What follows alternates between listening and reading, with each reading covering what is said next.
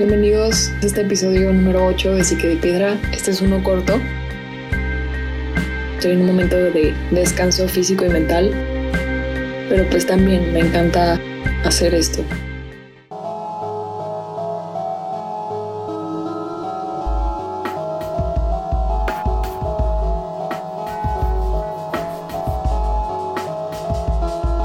Hola, ¿cómo están gente? La verdad es que no tenía un tema preparado. Como que eso me tenía bastante acomplejada en si grabar algo hoy o no. Pero después pensé que en realidad este no lo hago por hacer contenido, sino lo hago por un ejercicio mental. Y como buen acto de constricción, ah, y también como buena Virgo, puedo identificar qué es lo que no me ha gustado de mi semana. Podría definirlo en dos cosas gula y pereza. Toda la semana he estado descansando. Creo que no tiene nada de malo, pero no hice nada productivo. Totalmente no he hecho nada productivo. Sí me doy cuenta que soy demasiado incisiva con mis reflexiones. Pero pues bueno, o sea, también no está mal estar relajado.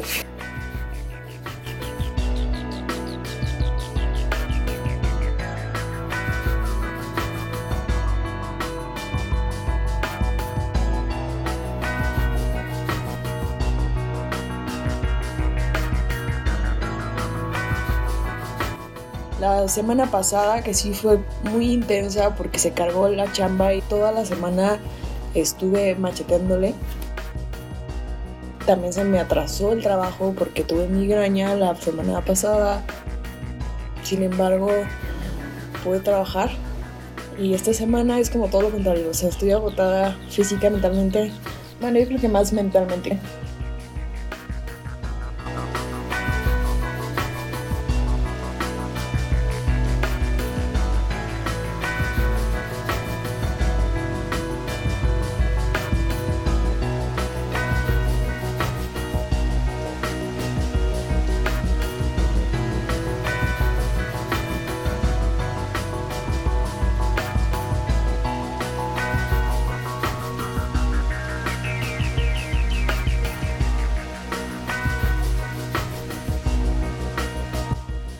Desabasto a nivel nacional de muchos medicamentos. En mi caso, también me cambiaron unos medicamentos por tratamiento psiquiátrico.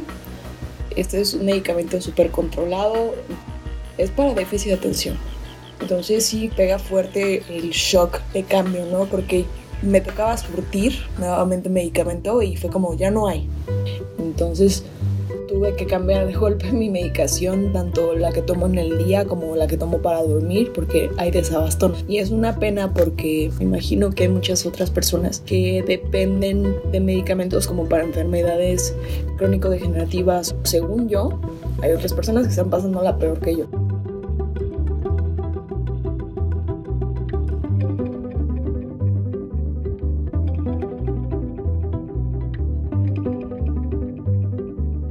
Que vengo es que siempre tiendo a minimizar mis situaciones, siempre tiendo a pensar que hay alguien que está peor que yo. Hay una microinvalidación. Fíjese que esta última vez que fui a la psiquiatra, la resolución fue empezar a ir con una psicóloga nueva, que con la que iba estaba todo bien, pero era más coach de vida, que me ayudó a alinear mis prioridades y accionar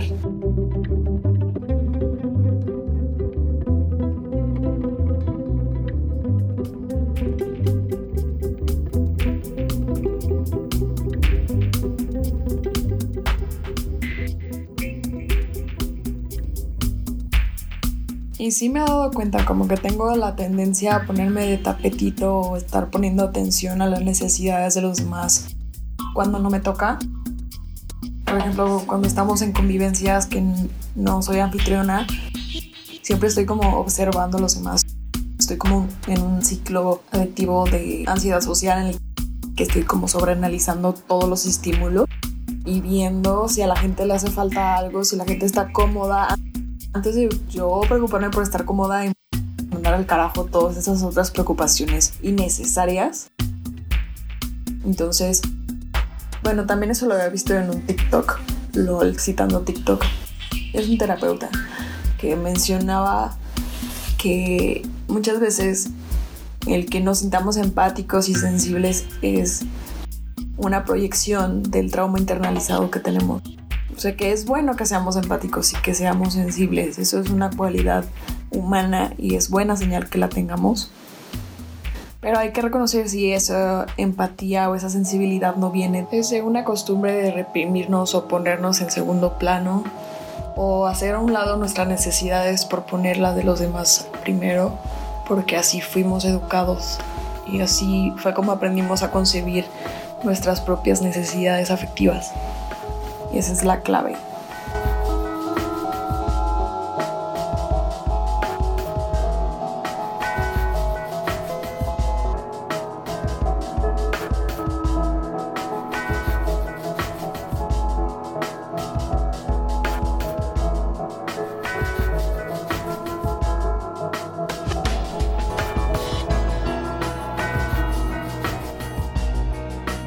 La resolución fue que teníamos ya que tratar esa parte. Traigo un trauma, o según mi psiquiatra. Soy una persona que se ha expuesto al abuso desde mi círculo familiar.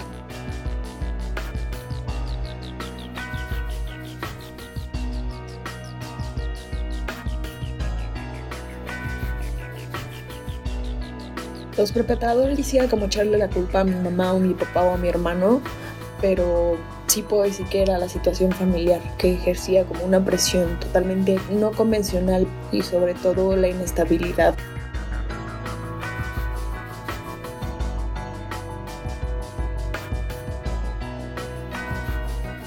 en la familia, en tenernos que cambiar todo el tiempo de casa, el que mi mamá se fuera de la casa de la nada y no regresara por semanas porque mi papá también, o sea, ya la había salirse de quicio y mi mamá no encontraba otra situación de alivio más que escapar de la realidad y lo, lo comprendo.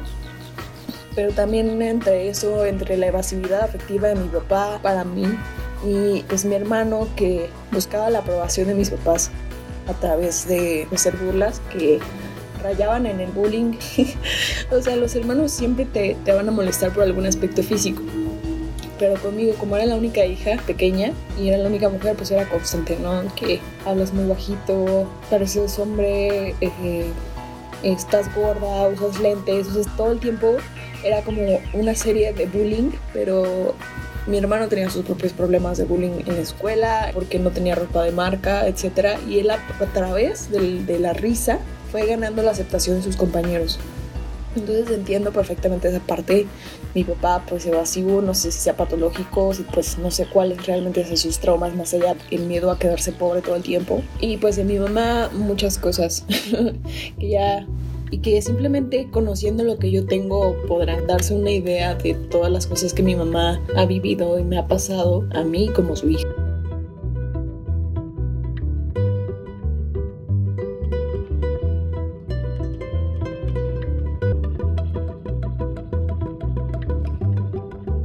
Sobre todo en los vínculos femeninos. Es inevitable que los traumas de tu abuela no afecten a tu madre y que los traumas de tu madre no, te afecten a ti.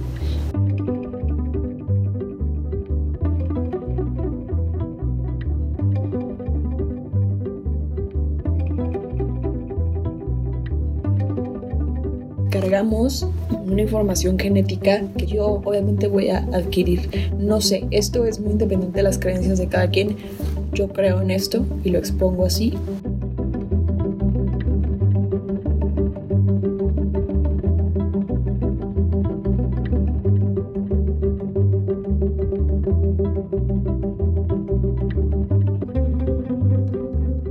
Entonces que me di cuenta, ya conseguí el número de una nueva psicóloga, ya tengo una cita y estoy muy emocionada porque al parecer es una psicóloga que ha trabajado casos de violencia y cuando me dijo mi psiquiatra de esta psicóloga, yo dije, no manches, o sea, siento que hay personas con problemas más graves que merecen más esa cita que yo. Y después dije, ¿qué? o sea, como que me caché pensando eso. Y no mames, güey.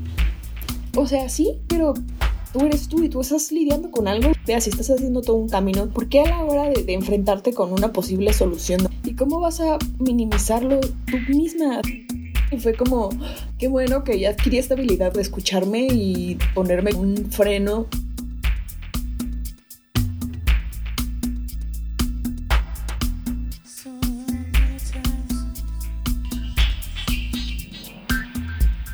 se sigue manifestando, obviamente no soy Dios, pero ya como que alcanzo a escuchar y detectar mis, mis patologías.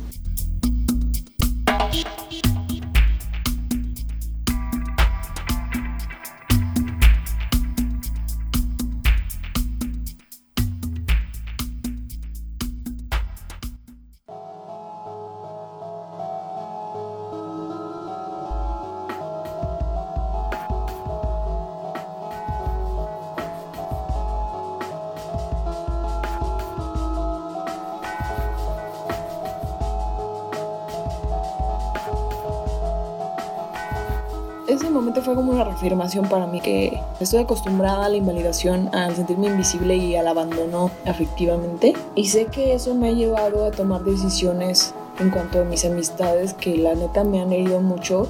O no sé si yo sea una persona que se entrega demasiado, que la otra persona o las otras personas no lo hacen y al momento en el que yo me doy cuenta me siento traicionada y vuelvo a revivir ese abandono y me siento tan mal que cargo con una serie de resentimientos hacia todas mis exparejas y a mis amistades del pasado con las que he tenido algún tipo de conflicto. O sea, creo que no he sido capaz de dejar ir no tanto el recuerdo de las personas, sino el sentimiento de traición. Y eso pues tampoco está chido porque todos somos seres humanos y seamos culeros o no, yo tengo que saber ir adelante y elegir mis vínculos de una manera más selectiva.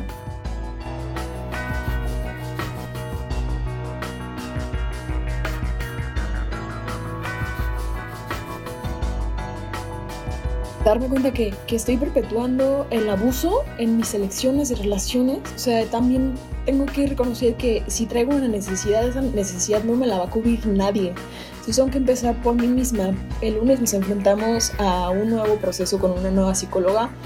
Y ahora sí, a chillar lo que se tenga que chillar, hablar lo que se tenga que hablar y a dejar de criticarse tanto. De verdad estoy emocionada que va a ser uno de los pasos que van a definir el camino que tome mi vida en este año.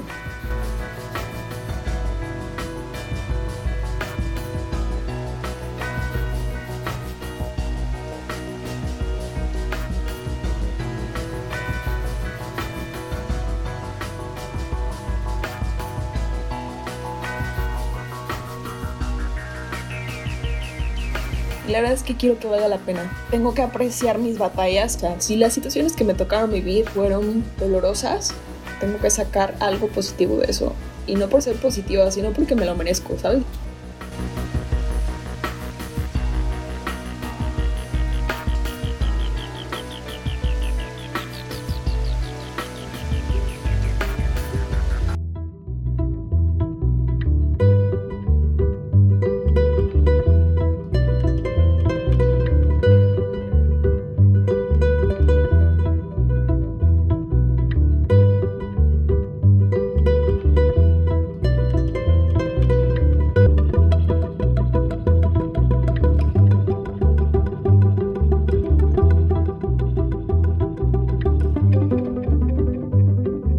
Que esta semana haya sido una perezosa. Simplemente fue una semana en la que la productividad no estuvo tan alta porque factores externos se presentaron. O sea, no estaba mi medicamento ni de déficit de atención ni mi medicamento para poder dormir. Además de que estaba sofocado por el calor tan seco, había una alerta atmosférica porque el aire estaba lleno de dióxido de carbono. Entonces, realmente sí hubieron muchos factores externos. Estoy chido. Ando chido. Creo que este es el año para aterrizar las perspectivas que hemos ido cambiando. Ya pasó el principio, la introducción del 2021. Al parecer las cosas van bien y vamos a confiar que venga lo mejor esperando lo peor. ¿O cómo es?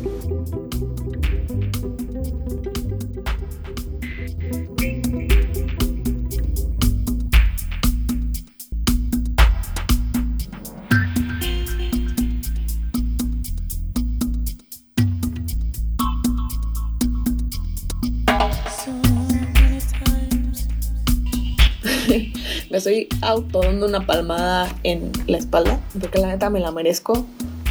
Y pues nada, espero que de verdad se tomen su tiempo para apreciarse y apapacharse y que no sean tan duros con ustedes mismos. Pero siempre hay que tener conciencia y responsabilidad afectiva, eso sí, ¿eh? Se vayan a pasar de verga con sus amistades, su pareja, su familia y vayan a decir, ay, es que tengo que comprenderme, porque eso ya es otra cosa. Hay que seguir en modo de alerta, pero no hay que perder ese optimismo, ¿ok?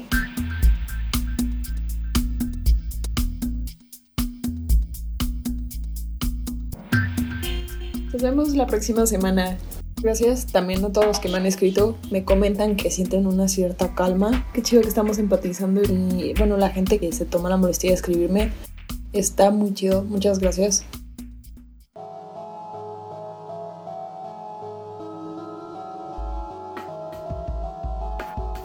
Más allá de la información que suelto, no había pensado en cómo resonaban las cosas que yo decía en los demás.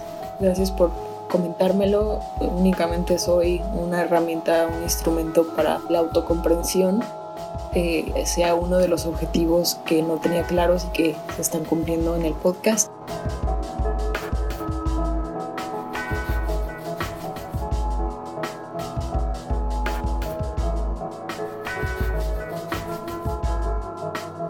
pues bueno, espero que estén disfrutando todos de sus días, de sus semanas, su fin de semana, que haya estado cool.